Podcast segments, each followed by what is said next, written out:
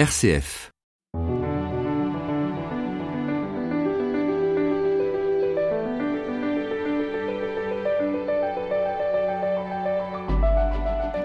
Comme les rois mages en Galilée, nous connaissons tous le refrain de la célèbre chanson, nous y associons la crèche, la galette et les couronnes. Gaspard, Melchior, Balthazar, on a même donné des noms à ces fameux mages venus d'Orient. Pourtant, quand on lit le récit de l'Épiphanie dans l'évangile de Matthieu, le texte est beaucoup plus sobre. On ne sait pas grand-chose de ces hommes en quête, des marcheurs qui veulent rencontrer un roi quelque part en terre d'Israël. Pour plonger dans ce passage d'évangile, je reçois cette semaine Patrick Laudet. Bonjour. Bonjour. Vous êtes euh, diacre du diocèse de Lyon. Nous écoutons ce passage. C'est dans l'évangile de Matthieu, chapitre 2, versets 1 à 12. Jésus était né à Bethléem, en Judée, au temps du roi Hérode le Grand. Or voici que des mages, venus d'Orient, arrivèrent à Jérusalem et demandèrent Où est le roi des Juifs qui vient de naître? Nous avons vu son étoile à l'Orient, et nous sommes venus nous prosterner devant lui. En apprenant cela, le roi Hérode fut bouleversé, et tout Jérusalem avec lui. Il réunit tous les grands prêtres et les scribes du peuple pour leur demander où devait naître le Christ. Ils lui répondirent À Bethléem, en Judée, car voici ce qui est écrit par le prophète. Et toi, Bethléem, terre de Juda, tu n'es certes pas le dernier parmi les chefs-lieux de Juda, car de toi sortira un chef, qui sera le berger de mon peuple Israël. Alors, Hérode convoqua les mages en secret pour leur faire préciser à quelle date l'étoile était apparue. Puis il les envoya à Bethléem en leur disant Allez vous renseigner avec précision sur l'enfant, et quand vous l'aurez trouvé, venez me l'annoncer pour que j'aille moi aussi me prosterner devant lui. Après avoir entendu le roi, ils partirent. Et voici que l'étoile qu'ils avaient vue à l'Orient les précédait, jusqu'à ce qu'elle vienne s'arrêter au-dessus de l'endroit où se trouvait l'enfant. Quand ils virent l'étoile, ils se réjouirent d'une très grande joie. Ils entrèrent dans la maison, ils virent l'enfant avec Marie sa mère. Et tombant à ses pieds, ils se prosternèrent devant lui. Ils ouvrirent leur coffret et lui offrirent leurs présents, de l'or, de l'encens et de la myrrhe. Mais, avertis en songe de ne pas retourner chez Hérode, ils regagnèrent leur pays par un autre chemin.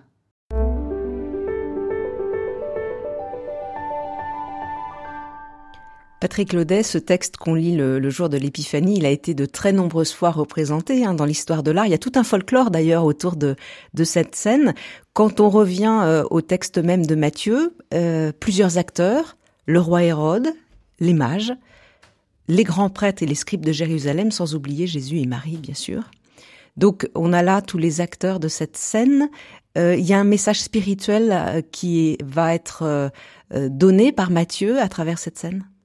Bah oui, on a beaucoup brodé autour du merveilleux. Leur tunique était sans doute assez simple et on les a galonnés de, merveilleux. Mais au fond, euh, voilà, ce sont des hommes, des, des astrologues sans doute. D'ailleurs, la traduction allemande dit des astrologues d'Orient euh, qui étaient un peu des chercheurs de Dieu, des, des chercheurs de vérité, qui ont comme ça, dans le jeu de leurs observations, euh, vu un phénomène un peu anormal et se sont mis en chemin. Voilà, donc euh, ils viennent et ils viennent jusqu'à Jérusalem pour essayer de trouver celui que beaucoup, euh, et pas seulement Israël, attend comme un, roi, un messie.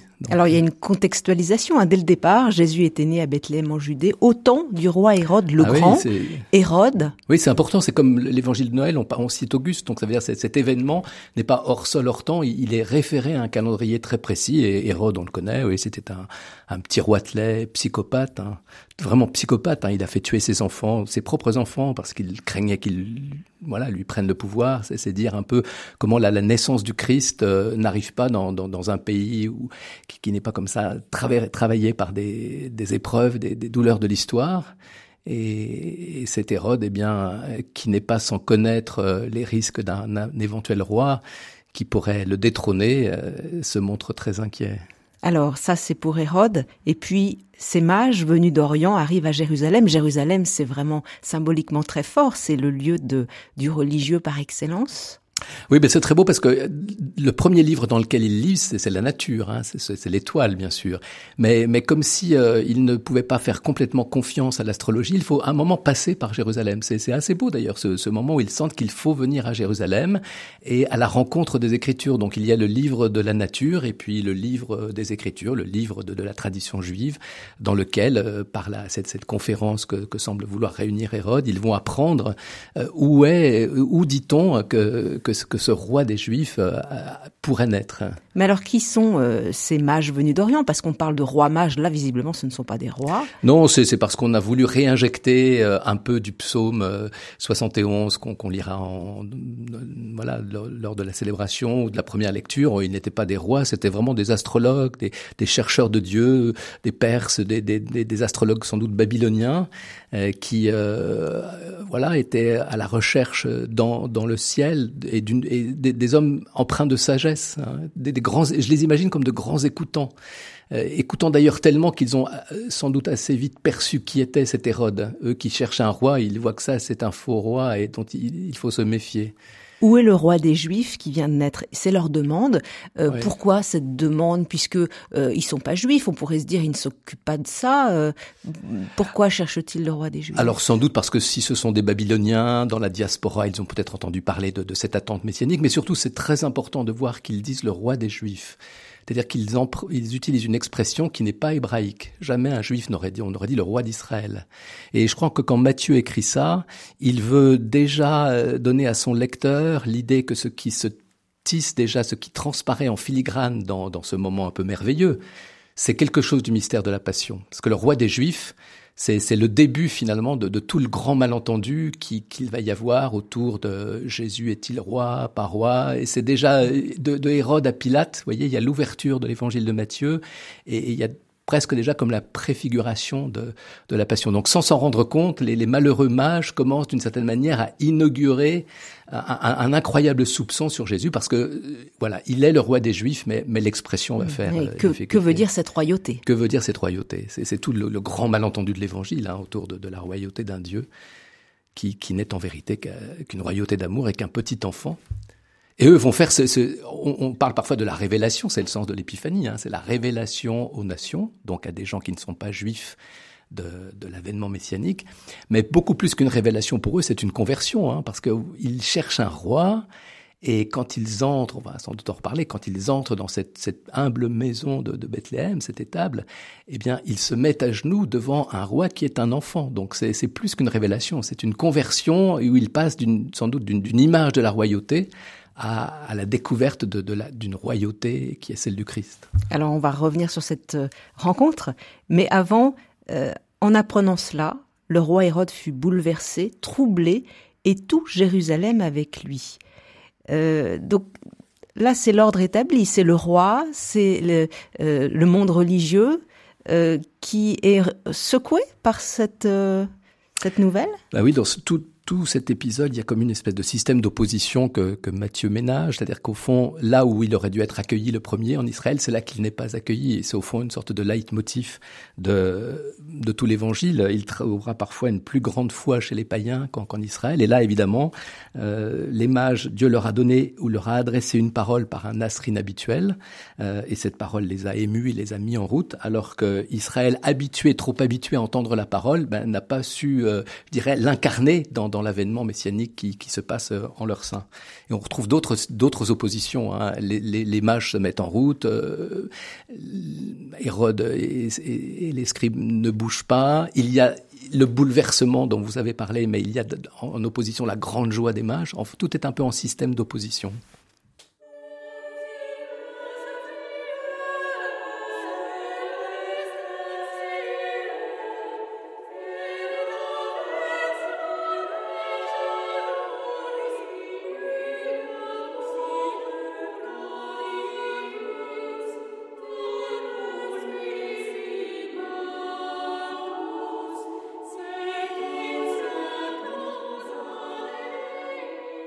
Enfin une bonne nouvelle, Béatrice Soltner.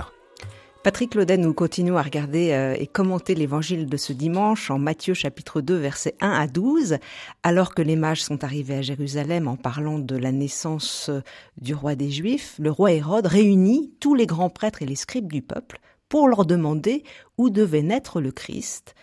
Ils lui répondirent à Bethléem en Judée, car voici ce qui est écrit par le prophète, Et toi, Bethléem, terre de Juda, tu n'es certes pas le dernier parmi les chefs-lieux de Juda, car de toi sortira un chef qui sera le berger de mon peuple Israël. Nous avons là une longue citation. C'est le Miché. C'est le livre de Miché. Voilà, c'est cette conférence qui ressemble un peu à un conseil de guerre euh, va servir, va être d'ailleurs euh, utile au mage, hein, parce qu'on va aller chercher dans l'écriture ce que l'écriture nous dit, et c'est là qu'effectivement remonte euh, ce, ce, ce, beau passage du, du prophète Miché qui, qui, qui annonce que c'est à Bethléem, maison du pain, petite bourgade sans voilà sans grande sans grand relief par rapport à Jérusalem. Par rapport à Jérusalem, bien sûr. Hein. Donc c'est déjà l'invitation à une conversion au petit. Hein. Et, on voit que les, les, mages vont progresser parce que de Jérusalem, ils vont faire la dernière étape d'aller à Bethléem. Hein. Mais ce qui est intéressant, c'est que quand même, ils renseignent, les, les, ceux qui savent, renseignent euh, les, les, mages, et pourtant ils ne se déplacent pas, eux. Voilà, c'est très impressionnant parce qu'ils ont d'une certaine manière l'information qui faisait défaut aux mages, mais euh, encore une fois, système d'opposition, avec ça les mages vont continuer la route, ou peut-être la déroute, parce qu'ils vont se dérouter de, de, de la route peut-être qu'ils avaient envisagée, et les, les scribes trop habitués à finalement ressasser cette promesse euh, de, de Miché, ben ne, ne, ne bougent pas. Si ce n'est tout de même quand même que Hérode, euh, dans son soupçon, dans, sa psychopathie, euh, euh, redoute quelque chose et il va, il va mettre en place une espèce de stratagème un peu, un peu caché qui, ne trompe en vérité personne et surtout pas les, les, mages qui, qui ont de l'oreille justement, pour essayer de les envoyer en ambassade et puis de, récupérer assez d'informations pour sans doute aller massacrer cet enfant comme il le fera quand il décrétera le, massacre des innocents. Ça veut dire que Hérode va manigancer en secret, dans l'ombre, quand les mages, eux, en liberté de mouvement. Oui, euh, c'est merveilleux dans cette la opposition. liberté, dans voilà. la lumière. Exactement. D'un côté, il y a le secret, il y a la manigance, il y a l'immobilité, puis de l'autre côté, il y a la route, il y a la déroute, il y a le chemin, il y a, il y a l'acceptation de la lumière sous le signe de l'étoile, et il n'y a pas de secret. On essaie de, de partager les choses que l'on cherche ensemble. Donc l'ombre et la lumière, ça va bien ah, un jour de manifestation hein, vrai, de Dieu, hein, de théophanie. Très poétique, hein, euh, bien sûr, c'est magnifique hein, de, de, de, voir ce, tout ce jeu d'opposition, et puis la très très grande joie quand ils trouvent enfin ce, ce, l'aboutissement de leur chemin qui, qui, qui, qui fait opposition à, à ce bouleversement d'inquiétude, de trouble qui, qui, saisit Hérode et, et tout Jérusalem. Alors, après avoir entendu le roi, les mages partirent, et voici que l'étoile qu'ils avaient vue à l'Orient les précédait, jusqu'à ce qu'elle vienne s'arrêter au-dessus de l'endroit où se trouvait l'enfant. Quand ils virent l'étoile, ils se réjouirent d'une grande joie. Cette étoile-là, cet astre, oui. qu'est-ce que ça signifie? Alors, on a cherché, il y a un, très grand scientifique autrichien, de même déjà du temps de Kepler au XVIIe siècle, qui essayait de voir que dans l'astrologie de, cette époque, il y a eu une convergence entre Saturne et Jupiter. Donc, on a cherché, pourquoi pas, hein, en l'an 6, 7, qui est sans doute l'année de la naissance, qu'il y ait peut-être eu un phénomène astrologique particulier, mais, mais, bien évidemment, indépendamment de cela, cette étoile, je, je crois qu'il faut la voir comme une étoile intérieure. Hein. Il y a un très beau chapiteau à la cathédrale d'Autun qui s'appelle Le Sommeil des Mages euh, que j'invite nos auditeurs à regarder. On doit le trouver sur Internet. On voit les trois rois moches dans une grande couverture de, de demi-lune. Et il y en a un, celui du haut, euh, qui a l'œil un peu ouvert et l'ange effleure son, son, son, bras dans son sommeil et lui montre l'étoile. Magnifique chapiteau pour dire qu'au fond, l'étoile, elle, elle, est intérieure. C'est une sorte de, de, de, GPS de lumière intérieure qui, qui les guide, même si sans doute, astrologues qu'ils étaient, ils ont dû voir dans, le, dans la nature qu'ils déchiffraient des éléments qui leur indiquaient qu'il y avait quelque chose qui se passait et qui, méritait qu'on prenne la route. Et alors associer à l'étoile la joie la joie, parce que l'expression d'ailleurs, elle en grec, c'est la même chose. Il se réjouir d'une très grande joie. Il y a une sorte de, de redondance. Hein. C'est une joie, et c'est de la même manière que le roi des Juifs nous alertait qu'il y avait un parallélisme entre Hérode et Pilate. C'est la, la même joie que les femmes au tombeau quand elles vont apprendre de l'ange la résurrection. Hein. Donc c'est déjà quelque chose. On a en filigrane dans ce texte des mages un peu de la passion, un peu de la résurrection, de cette joie de la résurrection qui commence d'une certaine manière à, à les envahir. Euh, c'est très beau ça. Matthieu nous dit que les mages entrèrent dans la maison, ils virent l'enfant avec Marie sa mère, et tombant à ses pieds, ils se prosternèrent devant lui. Donc euh, la quête euh, oui, mène vers cet euh, enfant. C'est très beau. D'abord, ils entrent, hein, ils entrent dans cette étape. Donc, c'est une sorte d'entrée, on pourrait dire, dans, dans l'Église, mais c'est une entrée dans, dans un autre monde, finalement. Entrer dans le monde de l'étape, c'est un peu ce à quoi nous invite l'Épiphanie. Entrer dans, dans, dans l'ordre, dans la bénédiction du petit, se mettre à genoux devant un enfant. Alors, bien sûr, ils font ce que, ce que, ce que l'on fait quand on rencontre un roi. Donc, ils, ils ont des, des, des, des, présents, De, de, dignes d'un roi. Mais ce qui est très beau, moi, ce qui me paraît le plus beau, c'est qu'ils tombent à genoux, hein, comme si, au fond, euh, ils laissaient tomber beaucoup de choses, euh, ils se laissaient tomber eux-mêmes, parce que là, devant un Dieu qui, qui s'est fait petit enfant, euh, il y a un fond d'une certaine manière. On ne peut pas aller plus bas que là où Dieu est. Et c'est très beau de les voir s'agenouiller. comme c'est difficile de, de, de s'agenouiller. Eux qui sont sachants, eux, qui sont chercheurs. Qui sont, voilà, qui sont chercheurs et qui, arrivaient là, s'agenouillent. C'est peut-être le, le, plus beau, c'est leur agenouillement de voilà d'abandon et de consentement, de conversion. Les mages vont offrir à Jésus de l'or, de l'encens et de la myrrhe. Alors je crois qu'il y a eu pas mal de choses décrites bah oui, sur oui. ces cadeaux. Euh, Qu'est-ce qu'ils représentent traditionnellement? Alors on, on, a bien sûr voulu, à la lumière de, de, de la valeur symbolique, de euh, les interpréter l'or comme un roi, mais je, je, dis au fond que l'or, c'est de leur cadeau, il est de même alliage que l'étoile euh, euh qui, qui, est, qui, qui, leur tombe des mains, cette étoile, quand ils arrivent sur le perron, l'encens le, comme un grand prêtre, comme au Fils de Dieu, puisque l'encens signe la prière, et puis la myrrhe, encore une fois, un, un, élément du filigrane de la passion, puisque ça signe, euh, c'est ce qu'on utilise pour embaumer les, les morts. Donc, euh, donc là, il y a la préfiguration donc, là déjà aussi, il y a la préfiguration de la passion voilà, et de la que l'on voit. Matthieu est très habile parce que ce que Jésus voudra faire toute sa vie, euh, tout au long de son évangile, c'est laisser deviner que la pointe de l'amour, c'est la croix et c'est la passion. Elle est déjà toute présente ici. Et donc ils offrent ces trois cadeaux dans lesquels effectivement on peut on peut discerner cela. Et puis surtout ce qui est le plus beau, je crois que ce ce qu'on ne regarde pas assez, c'est que ils se prosternent devant lui et ils ouvrent leur coffret. Et je crois que c'est ça qui est très beau, c'est que au fond, devant cet enfant, il faut ouvrir son coffret, ouvrir son trésor, même s'il n'y a pas grand-chose dans son coffret, c'est ouvrir son cœur, c'est simplement se laisser finalement envahir, habiter par, par, la, par cette joie, par cette joie de Noël.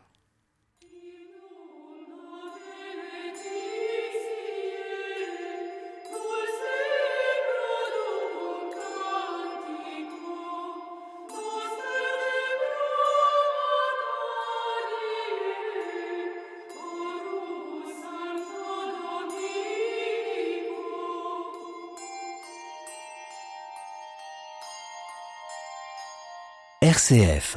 Enfin une bonne nouvelle. Patrick Claudet, à la fin du texte, Matthieu nous dit qu'avertis en songe de ne pas retourner chez Hérode, les mages regagnèrent leur pays par un autre chemin. Ils ne repassent pas par Jérusalem, ils passent par une autre route, ce qui est intéressant parce que c'est la ville symbole de l'autorité. Euh, ça signifie que tous les chemins finalement mènent à Dieu. On n'est pas obligé de passer par Jérusalem? Bah, ils y sont passés, mais ils ne retournent pas. Bon, ils ont sans doute déjoué la, euh, la malveillance d'Hérode. Ils étaient assez, euh, sans doute, à l'écoute de tout ce que cet homme tramait. Euh, ils, sont avertis en songe, donc euh, ils passent au régime du songe après l'étoile, d'une certaine manière qu'ils ont intériorisé. C'est le songe, c'est par le songe que Dieu leur parle, comme comme il le fera avec Joseph. Oui, on retrouve dans le même évangile, hein, Matthieu. Exactement. Le songe et, et chez du coup, c'est assez beau de les voir passer de l'étoile, qui est encore un peu extérieure, encore un peu appartenant au monde de, de, de l'astrologie, au songe, c'est-à-dire cette, cette, intimité de l'intérieur avec Dieu. Et effectivement, ils ne retournent pas, comme leur avait demandé Hérode, à Jérusalem pour lui donner des informations. Alors là aussi, l'évangile est très économe, mais c'est magnifique.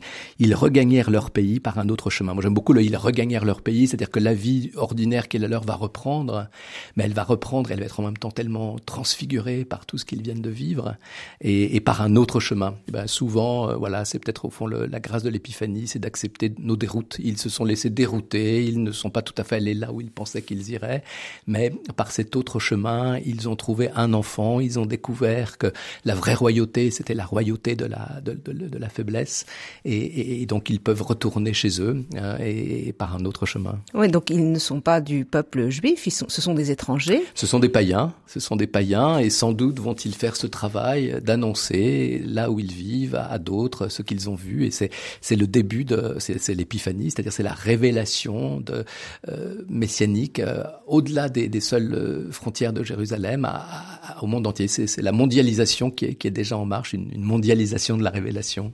C'est beau. Patrick Claudet, nous avons commencé à, parler du message spirituel que contient ce texte hein, de l'Épiphanie euh, lu euh, le 6 janvier cette année. Euh, Qu'est-ce que vous diriez à nos contemporains qui écoutent cette parole? En quoi ce texte vient nous rejoindre dans notre vie aujourd'hui? En quoi est-ce une bonne nouvelle?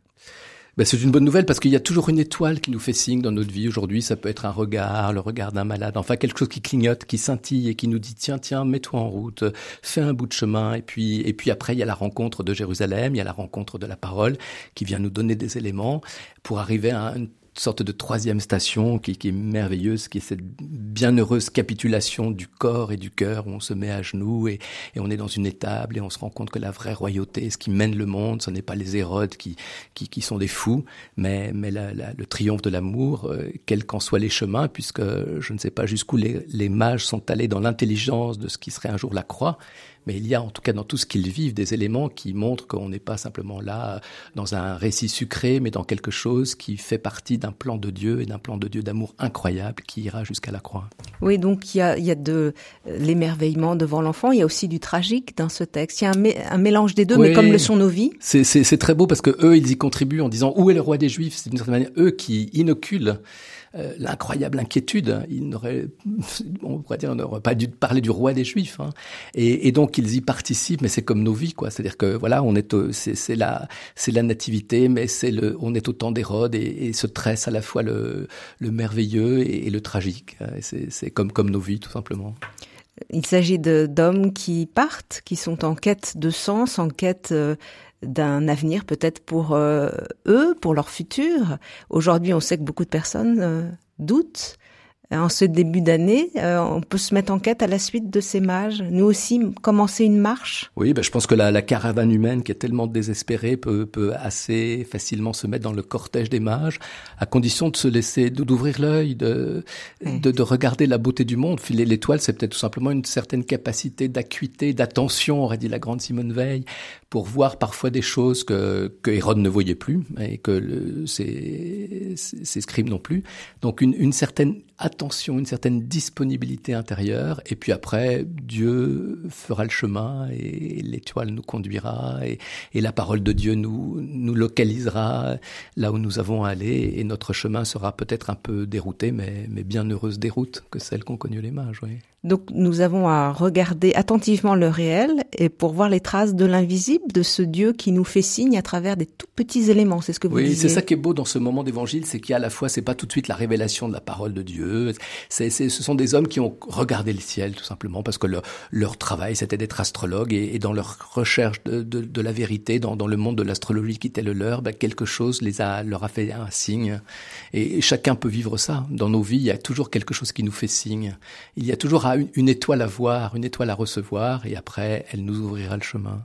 Et, au bout du chemin, ce que nous pourrons faire, ce que, ce que nous aspirons à faire, c'est de nous mettre à genoux, c'est-à-dire tout laisser tomber, laisser tomber ce qui, ce qui est inutile finalement, pour, pour ouvrir nos coffrets, c'est-à-dire ouvrir notre cœur et, et nous émerveiller de, de, cette merveilleuse révélation d'un Dieu fait enfant. Il est question de cadeaux dans ce texte.